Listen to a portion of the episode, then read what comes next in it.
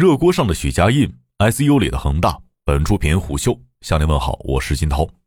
十二月十二号，在第九届中国企业家发展年会上，福耀玻璃集团董事长曹德旺谈到恒大危机的时候说：“许家印总共三十九亿的自身资本，贷款可以做到两万亿，这就是中国式的金融。”并不无嘲讽地说：“跟美国学习的时候，可能有的标点符号没有看对学好。”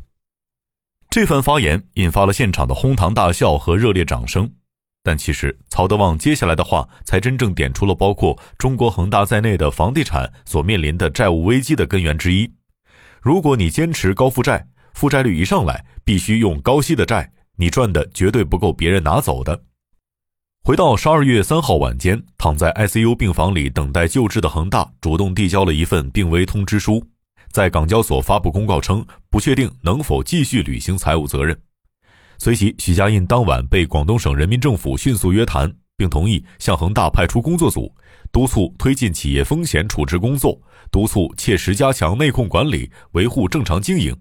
然后是中国人民银行、证监会、银保监会、住房和城乡建设部四部门连夜回应，称恒大问题是个案，是由于自身经营不善、盲目扩张所导致的。试图安抚投资者和一百六十万买了恒大房子但没有完工的购房者，并承诺当前首要任务是保复工、保交楼。美国当地时间十二月九号，惠誉评级在一份声明当中表示，已将恒大列入限制性违约类别，这意味着恒大已经正式违约。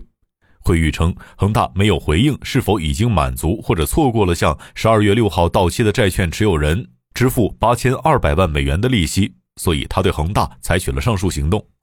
不过，令人不解的是，十二月三号，恒大在公告里提及的收到要求其履行一项金额为二点六亿美元担保义务的这二点六亿美元，恒大已经还上了。但知情人士透露，截至上周三，该集团仍未完成十二月六号到期的八千两百万美元的利息的支付。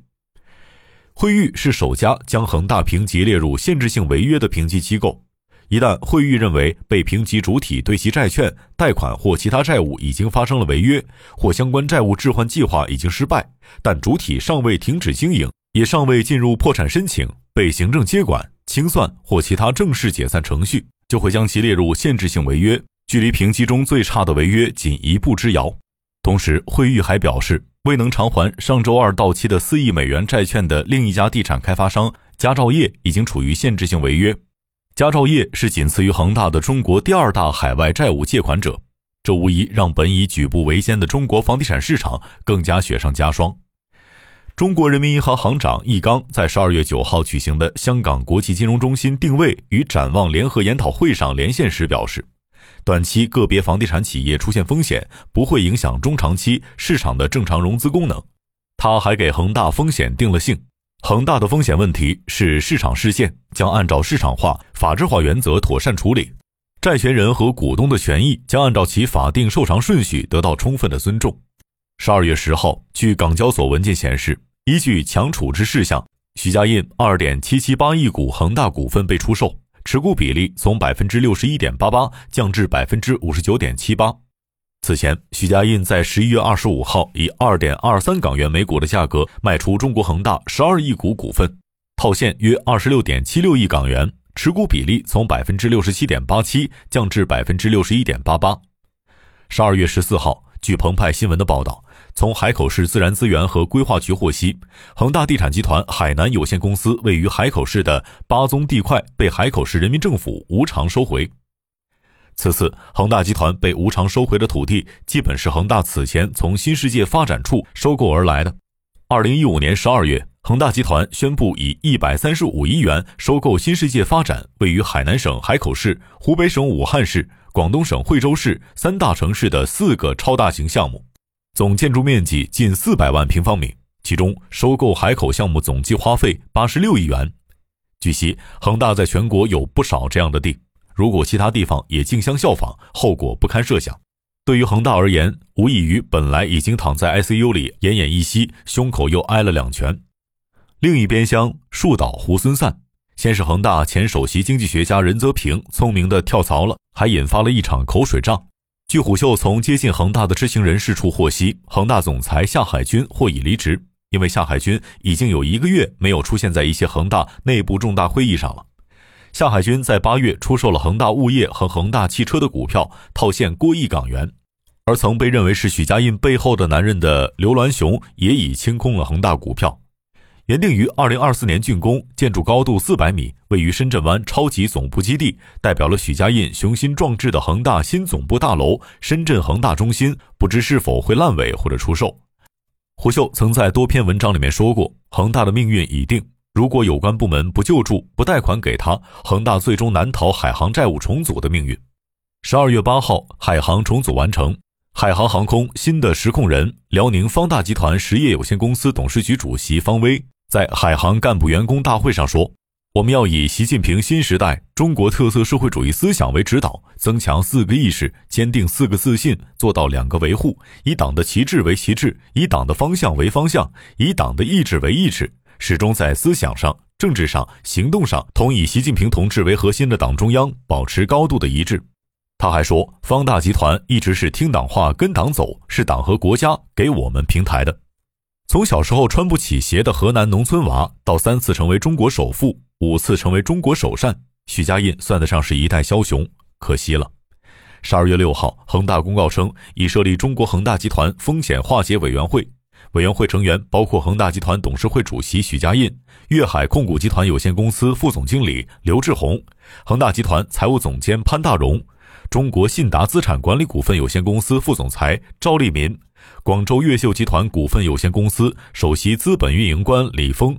国信证券股份有限公司合规总监陈勇，以及北京市中伦律师事务所合伙人郝汉。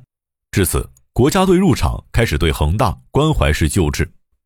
根据微信公众号“一地产”的分析，委员会一共七人负责，国有企业占据四席，排位座次各有讲究。奥海控股背后代表的是广东省省级国企，中国信达背后站的是财政部，广州越秀是广州市国企，国信证券是深圳市国企。虎嗅在十二月五号的《许家印的命运已被锁定》一文中认为，恒大和许家印的命运脚本或已写好，大机构接盘，然后债务重组，许家印或许也将失去对恒大的控制权。评论区被点赞最高的一条评论是：“失去对恒大的控制，已经是他最好的归宿了。”或许吧，但恒大无论是不是会被写进经济学相关的教科书里，或者一些学者写进自己的研究报告里，对恒大危机的处理方式或许值得反思。就像摩根士丹利中国首席分析师在十一月底的一次交流中分析的那样，对房地产的调控，不管是三道红线限制开发商的杠杆也好，再到集中度的考核，再到对地方政府的卖地卖房的预售款的监管等等，